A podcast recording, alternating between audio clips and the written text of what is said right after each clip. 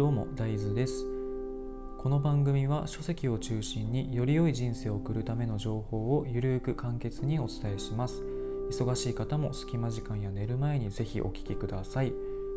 今日は世界中の億万長者がたどり着く心の授業という本についてお話をします。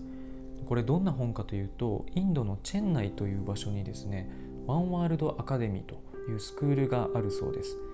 でここに世界的企業の CEO とかトップアスリートとかいわゆる成功者の方たちが集まってくるそうです。でそこで何をしているかというと心を苦悩の状態から美しい状態に戻す方法について学んでいます。一見お金もあって社会的にも認められていて、まあ、どう見ても成功しているやんという人でも実は何かすごいストレスを感じてたりとか幸福感を得られてなかったりとかそれぞれ苦悩を抱えているということですね皆さんもどうでしょう？SNS を見て友達がすごい羨ましいなって思ったりとか会社で上司うざいなとかなんかずっとお金儲けのことばっかり考えてるなとか、こういう状態も全部苦悩の状態なんですね。でこういう苦悩を克服して心を美しい状態にしないと人生で真の満足感とか幸せを得られないということを分かって成功者がその克服の仕方を学びに行っているというようなところがインドのこの学校になります。じゃあそもそも美しい心って何なのかというと簡単に言うと今を生きている状態っていうのが美しい心の状態です。例えると子供が一番分かりやすいと思います子供って目の前にあるおもちゃとか遊びにすごい没頭するじゃないですかでそんな時に来週どこどこ遊びに行くよとか言っても全く聞く耳も持たず今に没頭して遊び続けると思うんですね。なのでこういう状態が一番理想的な今を生きている状態です。で一方で苦悩の状態はそれ以外の状態全てですね。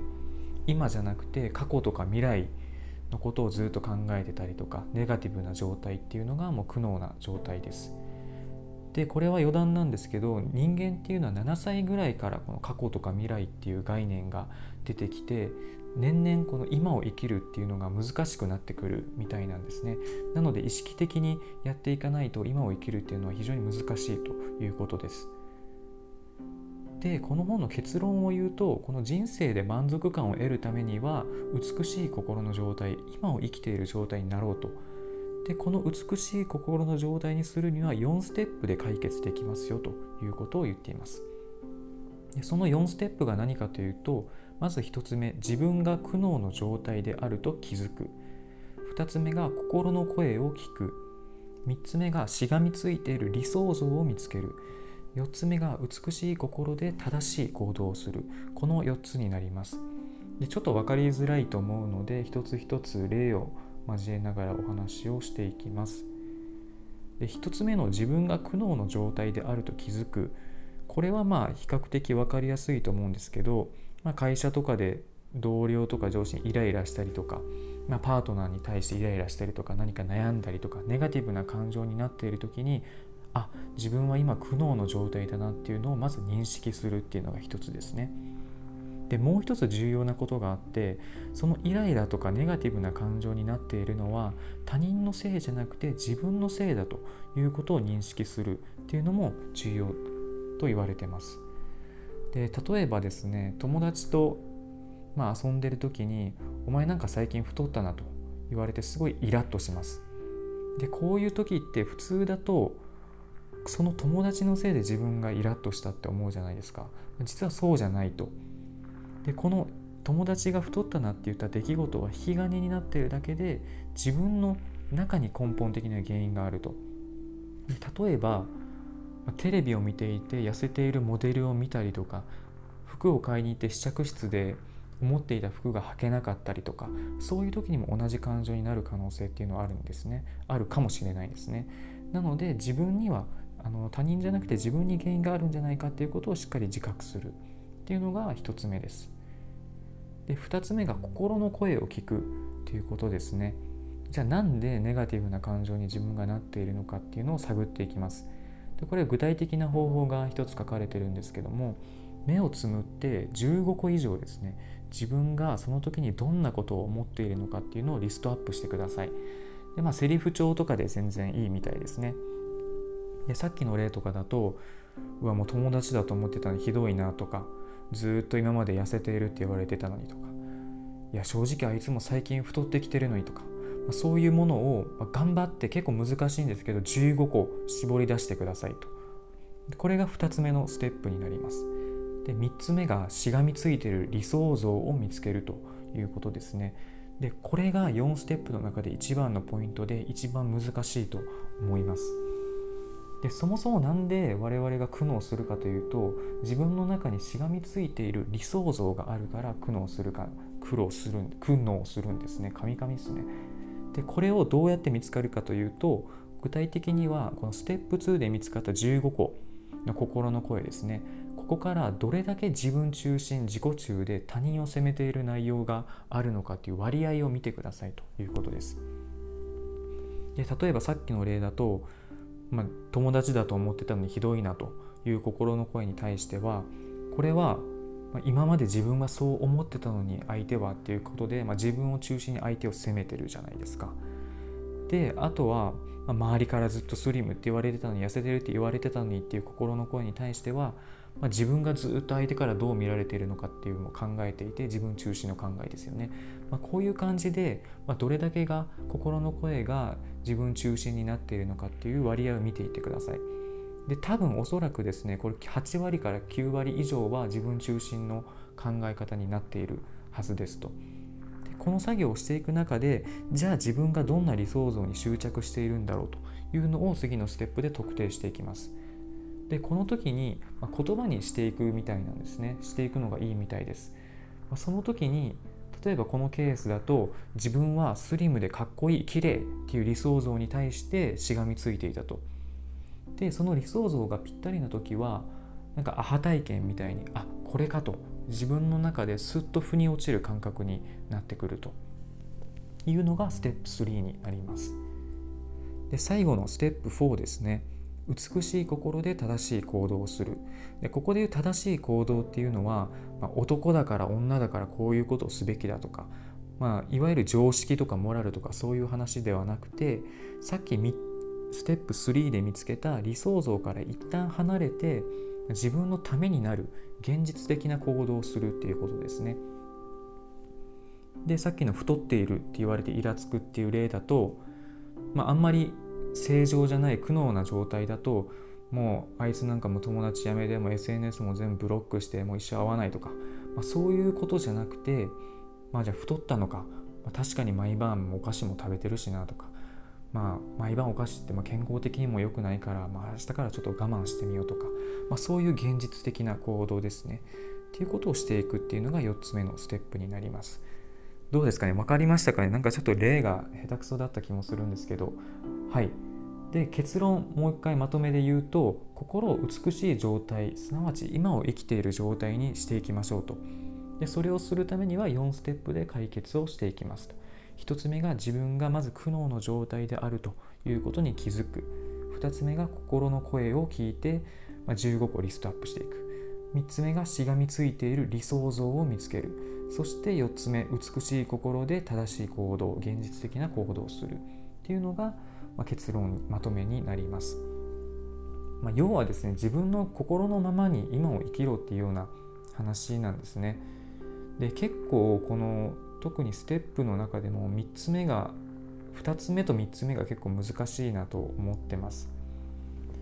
で自分もですね結構今まで人と比較するような癖があったんですね。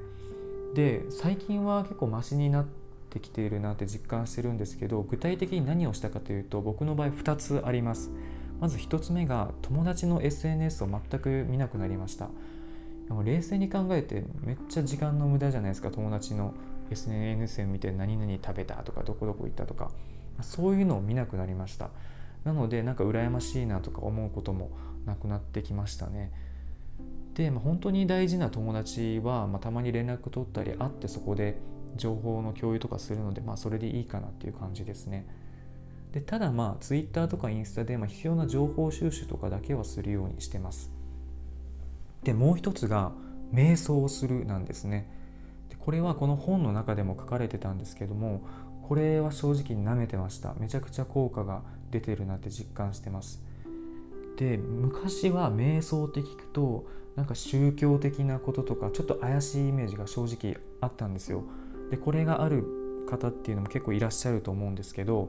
今僕がやってるのは朝晩、まあ、5分間ずつぐらいですね、まあ、目をつむって、まあ、ずっと呼吸に集中すると、ま瞑想っていうと何か無になれとかそういうふうに思う人多いと思うんですけども無にならなくていいんですね何か思考が出てくるのは仕方がないので思考が出てきてもあ自分今こういうことを思ってるんだなっていうのを、まあ、見つめてそれを流してまた呼吸に戻して集中していくというのを、まあ、やっていますと。で僕はまだ初心者なので5分ぐらいで始めてるんですけども例えば仕事前にこれやるとすごいゾーンに入った感覚というかめちゃくちゃ集中力上がりますし寝る前にやるとすごいすっきりした気分でなんかそのままなんなら眠りに落ちるみたいなケースもあったりします。なのでこの SNS を見ないとか瞑想するっていうのが個人的には一番あの効果が出てるかなと思います。でもちろんさっき言ったこの本で書かれてる4ステップっていうのも、まあ、有効かなと思うんですけどもちょっと慣れるまではこの4ステップを、まあ、イラつくとかネガティブな感情が出てくるたびにやるっていうのは正直ハードル高いかなと思うので、まあ、ぜひこれもトライしてみつつこの SNS, SNS をやめるとか瞑想するとかそういうのもぜひやってみてほしいなと思います。であと本の中にですねさっき太ってイラつくっていう例を話したんですけどいろんな例が挙げられてますので時間がある方は是非見てみてください。はいということで今回の放送は以上になります。ではまた次回お会いしましょう。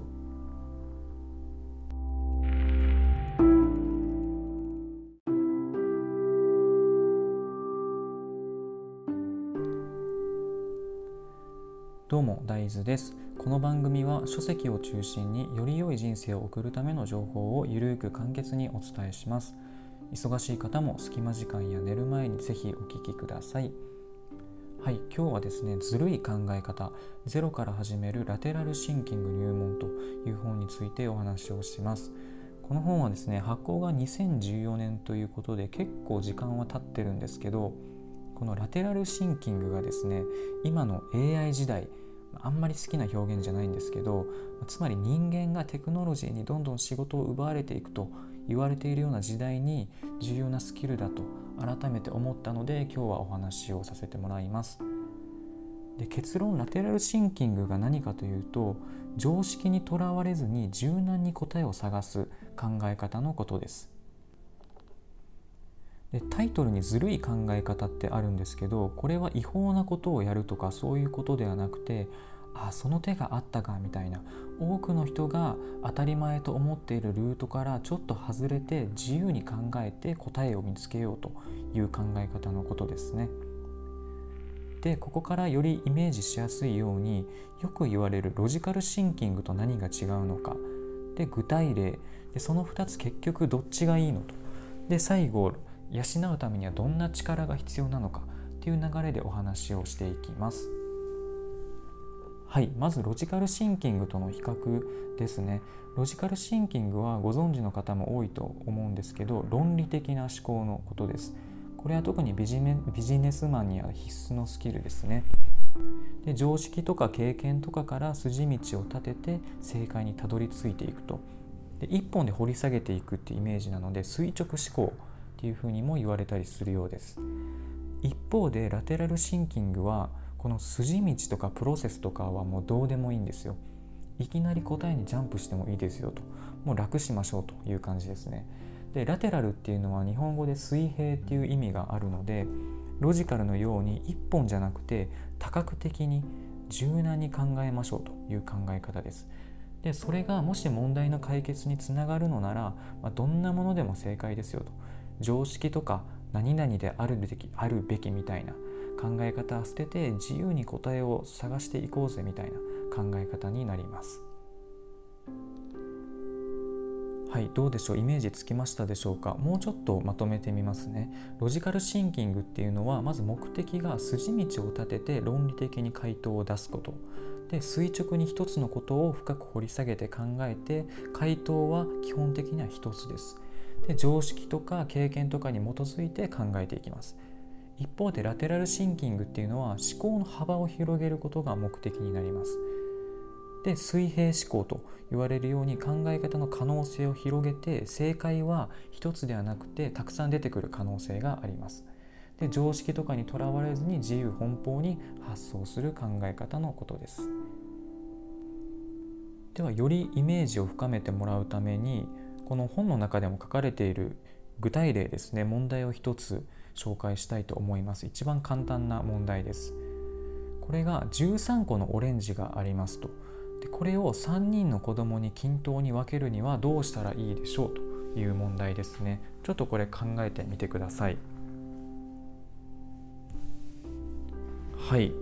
どうでしょう？答え出ましたでしょうか？でこれの一般的な正解がですね3個ずつを均等に分けて残りの1個を3等分する。っていう考え方ですね。でこれがま普通の正解だと思います。僕も最初この正解が出てきましたね。でこれがま悪いっていうわけではなくてこれがロジカルな考え方なんですよね、まあ、均等に分けるっていう目的に対して論理的に掘り下げて考えていくという流れになります。で一方でこれをラテラルに考えるとどうなるかというと一つがジュースにして分けるっていう答えです。で誰も加工してはいけないとか言ってないんですよね。僕たちが勝手に変な制約を作ってるだけなんですよ。なので前提とか常識を疑うことでこういう柔軟な発想ができるということですね。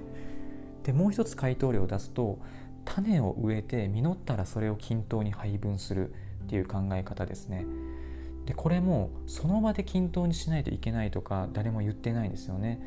なのでそういう思い込みから外れた発想になります、まあ、ちょっとこれ現実的じゃないんじゃないかとか思う人もいるかと思うんですけど、まあ、あくまで選択肢を増やすっていうのが目的になるのでこれでいいんですよ。